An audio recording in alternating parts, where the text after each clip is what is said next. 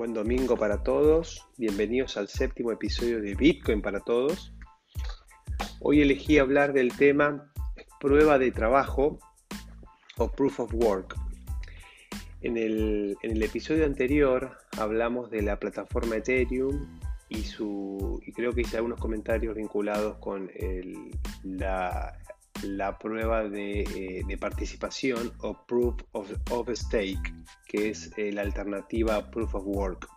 Por eso me pareció apropiado hablar un poquito de, este concepto, ¿no? que es un concepto fundamental en la seguridad de la plataforma, es un concepto fundamental en el mundo cripto, en el mundo de, las plataformas descentralizadas. Y, bueno, fue un gran invento de, de Satoshi Nakamoto eh, no el, invento de la prueba de, trabajo que ya existía, pero sí la forma en la que fue implementada en el protocolo de Bitcoin, que realmente es una genialidad, que tiene una elegancia y una simpleza que, y resuelve un problema tan complejo como, como poner de acuerdo a toda la plataforma en una única versión de los hechos, en una única versión de las transacciones realizadas esto le da a la plataforma una seguridad que, permite que, bueno, que cada vez más participantes se suban a la plataforma y, cada vez haya más adopción. Justo esta semana, y solamente para comentar algunas novedades de la semana, eh, se sumaron a la plataforma eh, más empresas, más eh, negocios corporativos que empiezan a, confiar en, este tipo de inversiones para mantener el poder adquisitivo de, sus activos más líquidos, ¿no? Eh, y eso tiene que ver un poco con, la situación macroeconómica global que estamos, eh, estamos viviendo, con tasas de interés eh, negativas o cero y con unas políticas monetarias expansivas muy agresivas en todas las economías desarrolladas. Pero bueno, vamos al tema de hoy, el concepto prueba de trabajo. ¿Qué es la prueba de trabajo? Bueno, sirve para probar que se realizó una cierta cantidad de, trabajo. Eh, básicamente eh, es una demostración de que fue necesario realizar cierto esfuerzo para lograr un resultado. La prueba de, trabajo originalmente se utilizó en el mundo del correo electrónico para evitar el spam. Y ahí, en ese caso, eh, lo que se hizo fue eh, que para poder enviar un correo electrónico hay que eh, realizar algún trabajo. Por lo tanto, no es viable enviar millones de correos electrónicos porque cada correo electrónico requiere un cierto nivel de trabajo. Bueno, eso fue algo que se aplicó, digamos, eh, con el advenimiento de Internet y las, principios y sus principios donde había una saturación de la red producto del envío eh, de correos eh, como ataques también, digamos, o simplemente eh, envíos ilimitados generando congestión innecesaria en la red. Ahora bien, en Bitcoin, en la plataforma Bitcoin, la prueba de trabajo se utiliza en el proceso de actualización de la cadena de bloques. Es decir, se utiliza para demostrar que cada bloque nuevo que se incorpora a la plataforma ha tenido un cierto nivel de trabajo. Y no cualquier actor puede incorporar nuevos bloques eh, de manera, eh, digamos, eh, liviana o de manera fácil, digamos, sino que para poder incorporar un nuevo bloque a la plataforma, en realidad para poder incorporar un nuevo bloque al libro contable de Bitcoin, que es el libro que mantiene todas las transacciones, toda la historia de, transacciones, es necesario realizar cierta cantidad de trabajo. De hecho, cada bloque requiere una cierta cantidad de trabajo. Esa cantidad de, trabajo es determinada por la plataforma, digamos. Y eh, es lo que se conoce como la dificultad, digamos. Esa cantidad de trabajo es la que tiene que realizar la red total de Bitcoin para poder eh, minar o, producir, incorporar un nuevo bloque al libro contable. Ahora, esa, esa cantidad de, de, trabajo, digamos, que es requerida, es distribuida entre todos los mineros. Los mineros son aquellos, eh, aquellos actores dentro del ecosistema de Bitcoin que básicamente se dedican a confirmar transacciones, incluyéndolas en bloques, eh, a partir de lo que se conoce como el proceso de minado. Ese proceso de minado tiene que ver justamente con, el, con la prueba de trabajo, porque yo para poder incorporar un bloque tengo que hacer un esfuerzo. Por eso se usa la analogía de minar como si fuera minar eh, oro o minar algún, algún eh, algún em, producto eh, de la tierra, ¿no? que requiere un trabajo. Bueno, esto es lo mismo, digamos, solamente que acá se requiere un trabajo que es un trabajo matemático. Bien, al comienzo de la, de la plataforma, ya por 2009, 2010, 2011, 2012, la cantidad de trabajo que se, que se, necesitaba para minar un bloque era relativamente pequeña y la mayoría de las personas de a pie, a ver, me corrijo, personas con, un simple computador podían eh, participar de la red y minar bitcoins. Esa, eh, esa situación inicial, digamos, que se dio en los primeros años y que estaba limitada básicamente porque muy poca gente conocía la plataforma, entonces básicamente nerds eh, o expertos en computación y, criptografía eran los que más o menos se vinculaban con este proceso, eran los que minaban. Actualmente esa dificultad ha crecido enormemente, producto de que se han ido sumando diferentes eh, empresas, personas, organizaciones a este proceso de minado y actualmente eh, la, dificultad está, eh, está en niveles récord y viene creciendo sistemáticamente, lo que es absolutamente saludable para la plataforma, porque a mayor dificultad, es decir, a mayor carga de trabajo, mayores recursos son necesarios para poder incorporar un bloque a la plataforma, lo que le da más seguridad, como vamos a ver ahora en un minuto. Ahora, ¿en qué consiste efectivamente la prueba de trabajo? Bueno, básicamente es una resolución de un problema matemático. Un problema matemático aleatorio. Es decir, que yo lo puedo solamente resolver por un método prueba-error. No tengo una forma de despejar, de despejar una fórmula matemática y resolver un problema. Tengo que ir probando.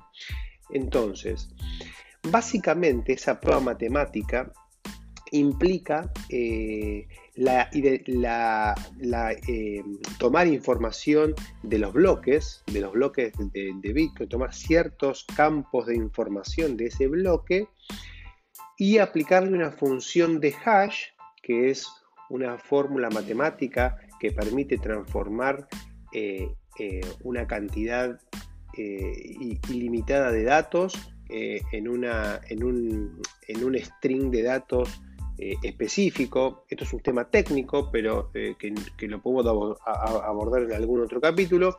Aquí simplemente voy a comentar de que se aplica una función matemática sobre un conjunto de datos, conjunto de datos que provienen fundamentalmente del bloque que se está intentando minar, más un número aleatorio. Ese número aleatorio es justamente lo que tiene que probar el, minero. El minero va agregando números aleatorios a los números que identifican de manera unívoca el bloque, va aplicando una función y el resultado de esa función tiene que cumplir con ciertas condiciones. Cuando un minero que va probando diferentes números, siempre con, el mismo bloque, ¿no? Yo estoy probando un bloque y ese bloque quiero minarlo. Entonces voy probando la función matemática agregando un parámetro adicional que se llama nonce, que es un número, digamos, aleatorio, y voy probando que el resultado cumpla con cierta condición. Cuando el resultado cumple con cierta condición, canto entre comillas bingo y logro minar ese bloque. ¿Qué pasa? Ese criterio que tiene que cumplir el resultado de la función se va volviendo cada vez más, más difícil de lograr. Y así es como se gestiona la dificultad dentro de la plataforma. En la medida que hay más mineros tratando de resolver el mismo problema, ese problema se resuelve de una manera más rápida. Ahora bien, el protocolo está pensado para ejecutar eh, bloques cada 10 minutos. Por lo tanto, cada 2106 bloques, creo, aproximadamente, eh, se recalcula la, dificultad. Es decir, que si los últimos 2000 bloques se crearon de manera muy rápida, es decir, en promedio tardaron menos de 10 minutos, aumenta la dificultad.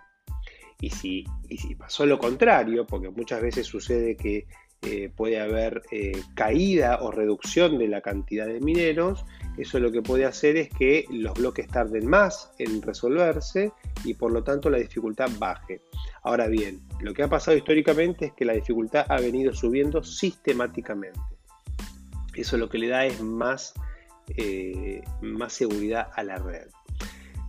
Simplemente para que tengan una idea, digamos, eh, la información que usan los mineros para minar un bloque es lo que se llama la información de la cabecera del bloque. Un bloque tiene básicamente, un bloque imagínenselo como eh, una lista de, transacciones, que son las transacciones que están incluidas en ese bloque. Todas esas transacciones más allá de tener todo el detalle, hay una, hay una cabecera del bloque, que son datos que, que, corresponden a todas esas transacciones, que básicamente incluyen el número de bloque, incluyen el hash del bloque anterior y algunos datos más que eh, son los datos que va a tomar el minero para poder eh, hacer esa prueba eh, de trabajo. Que el resultado de esa prueba de, trabajo es un número hash que cumple con ciertas condiciones. Bien. Bueno, ¿cuál es... a ver, ¿para qué se hace todo esto? ¿Para qué se hace esto? Bueno, una digamos, la, razón principal es la seguridad. Digamos, al requerir un esfuerzo para confirmar un bloque y por lo tanto gastar energía y obviamente poder de cómputo, que todo eso tiene un costo económico asociado, lo que logró la plataforma Bitcoin es generar los incentivos económicos para que los mineros se comporten de manera honesta. Es decir, un minero cuando quiere minar un, un bloque tiene que gastar energía, porque Básicamente, ese problema matemático se resuelve con una computadora. Ahora voy a comentar un poquito más sobre eso, pero básicamente una computadora está enchufada a, una red eléctrica y consume energía para procesar. De hecho, procesa tanta información y lo hace tan rápido que, consume mucha energía. Entonces, eh, si yo voy a poner energía y obviamente una computadora a disposición de la plataforma, lo quiero hacer para obtener un beneficio. Digamos. ¿Y ese beneficio cuál es? Ese beneficio es básicamente la recompensa por minar un bloque. Cada vez que un minero mina un bloque, obtiene una recompensa. Y esa recompensa justifica el esfuerzo realizado. Ahora bien, yo podría tener malas intenciones podría querer hacer trampas, podría querer incluir eh, transacciones fraudulentas o querer modificar datos históricos. Bueno, para poder hacer ese tipo de cosas necesito, eh, digamos, tener una capacidad de procesamiento muy grande. En principio lo que va, a pasar si, yo, digamos, estoy incorporando en el bloque transacciones fraudulentas es que el resto de la plataforma va a rechazar, eh, rechazar mi bloque y toda la energía que gasté en producir ese bloque se va a ver desperdiciada. Eso tiene que ver con condiciones básicas de verificación que todos los nodos eh, pueden realizar de manera muy fácil. Ahora bien, supongamos que yo no quiero necesariamente incorporar una transacción fraudulenta, sino que lo que quiero hacer es revertir una transacción que hice en un bloque anterior. Como este proceso ocurre cada 10 minutos en promedio, cada 10 minutos se está, mirando, un nuevo bloque y cada bloque está concatenado con el anterior. Por lo tanto, si yo quiero modificar un bloque eh, que ya fue confirmado, tengo que tener la capacidad de cómputo para poder reminar ese, ese, ese, mm, ese bloque y minar el que sigue y, digamos, y hacerlo tan rápido que, eh, que le gano al resto de la plataforma. Bueno, hacer eso es muy complejo eh, y hay algo que se llama el, el ataque del 51%, que es básicamente este escenario, ¿no? Es un escenario donde si yo quiero eh, si yo quiero minar los bloques más rápidos que todo el resto de los mineros del mundo, tengo que tener por lo menos el 50%, más del 50% de la capacidad de cómputo de, todo eh, el, ecosistema. Lo que obviamente en los niveles actuales de capacidad de cómputo es casi imposible. Hoy eh,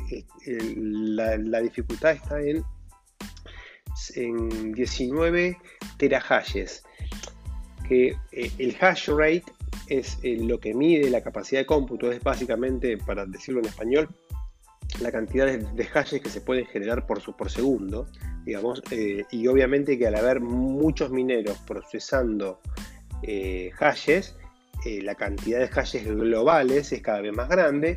Bueno, yo tendría que, tener la, capacidad de competir contra el 50% de la plataforma. Ahora, para poder lograr eso, yo tendría que invertir un montón de dinero y gastar un montón de energía. Lo que más allá de, lo imposible o de lo complejo que puede ser técnicamente realizar eso, supongamos que lo logro.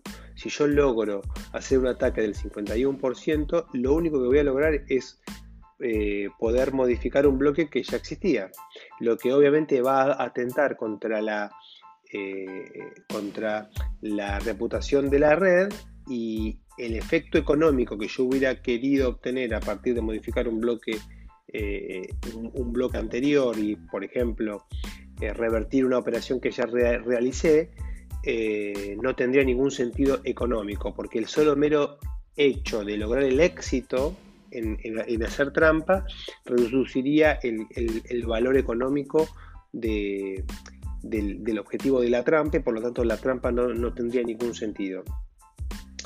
A, este razonamiento, que lo estoy haciendo así de manera muy liviana y, muy casual, se lo conoce como eh, un pensamiento de teoría de los juegos donde básicamente lo que se hace es eh, establecer un conjunto de incentivos que eh, promueven ciertos tipos de decisiones. En este caso, la decisión es no realizar un, ataque, porque realizar un ataque en realidad no tiene ningún beneficio y tiene mucho costo. Por lo tanto, digamos, podríamos decir que el escenario de seguridad que da la prueba de trabajo en el mundo de Bitcoin es muy parecido a lo que fue la disuasión nuclear en la Guerra Fría, donde eh, tanto Estados Unidos como Rusia, que eran las dos eh, potencias que tenían eh, fuerza nuclear, la acción nuclear solamente podía llevar a una destrucción mutua. Por lo tanto, ninguno de los dos actores estaba dispuesto a ejecutar una acción nuclear. Bueno, esto es algo parecido, digamos. Em, salvando las distancias, ¿no? Pero bueno, básicamente, digamos, eh, lo importante es que eh, la prueba de trabajo es aquello que nos permite confiar en la plataforma Bitcoin porque los mineros que procesan los bloques tienen incentivos para procesar bloques eh, honestos y, no tienen incentivos para hacer otra cosa. Y aunque hicieran otra cosa, el intento es tan complejo que se puede decir que prácticamente la historia en una plataforma, en un, digamos, en el libro contable de Bitcoin es inmutable. Por eso se dice que es inmutable, porque prácticamente es imposible eh, modificar esos datos. Y cada vez es más difícil, ¿no? porque cada vez hay más poder de cómputo. Ahora bien, esto es la, la actualidad, ¿no? Cuando arrancó todo el proceso de, minería, digamos, y con una prueba de trabajo eh, de los primeros años, básicamente cualquier persona con un CPU podía, eh, podía participar de esta prueba de trabajo. Pero bueno, rápidamente lo que sucedió fue que, eh, digamos, el proceso de cálculo podía optimizarse incorporando GPUs a un CPU eh, y, empezó la minería con GPUs, que era mucho más eficiente que con CPUs. Por lo tanto, un GPU podría generar con la misma cantidad de energía muchos más hashes, hacer muchas más, pruebas. Por lo tanto, la minería con CPU dejó de tener una, relevancia económica porque era menos productiva que con los GPUs. Que son los, los, los GPUs son las placas que se utilizan en los videos eh, para hacer eh, juegos, eh, juegos en la compu. ahora bien, en el 2016 la minería subió de nivel y comenzaron a desarrollarse tecnologías específicas pensadas para minar Bitcoin. Esas tecnologías específicas eran mucho más eficientes que los GPUs por unidad de energía. Por lo tanto, los GPU también cayeron en desgracia y hoy básicamente eh, un, el 99,9% de la minería de Bitcoin se realiza con unas tecnologías súper específicas que suelen llamar ASIC y que, eh, que viene justamente ¿no? de que son eh, aplicaciones específicas integradas para un propósito puntual. y eso lo que logró fue ir concentrando digamos, el nivel de, minería. Actualmente hoy hay tres grandes pools de minería que generan el 50% del poder de cómputo. me faltó plantear qué, es un, es un pool. Actualmente la minería es tan, es, tan, eh, es tan grande el poder de cómputo que ningún minero individualmente tiene la capacidad de mirar un bloque. Porque mirar un bloque con una dificultad tan alta es muy difícil. Por lo tanto, lo que se fueron construyendo fueron pools es, decir, mineros que se juntaron, crearon un pool y que trabajan colaborativamente para minar bloques. Cada vez que un pool mina un bloque y obtiene la recompensa, lo que hace es distribuir esa recompensa entre las partes eh, proporcionalmente en función de la capacidad de cómputo que puso cada, en realidad en función del hash rate que hizo que puso cada participante. Bien, bueno, este era el tema de hoy, eh, la prueba de trabajo. Mm, espero haber sido más o menos claro. Es un tema que no es tan complejo, pero es bastante abstracto. Eh, pero bueno, es fundamental para lo que es el protocolo de consenso y es, importante que uno por lo menos entienda eh, los principios básicos del comportamiento de, la plataforma en relación a la forma en la que se actualiza la información con nuevos bloques. Así que bueno, esto es todo. Nos vemos el próximo domingo y buena semana.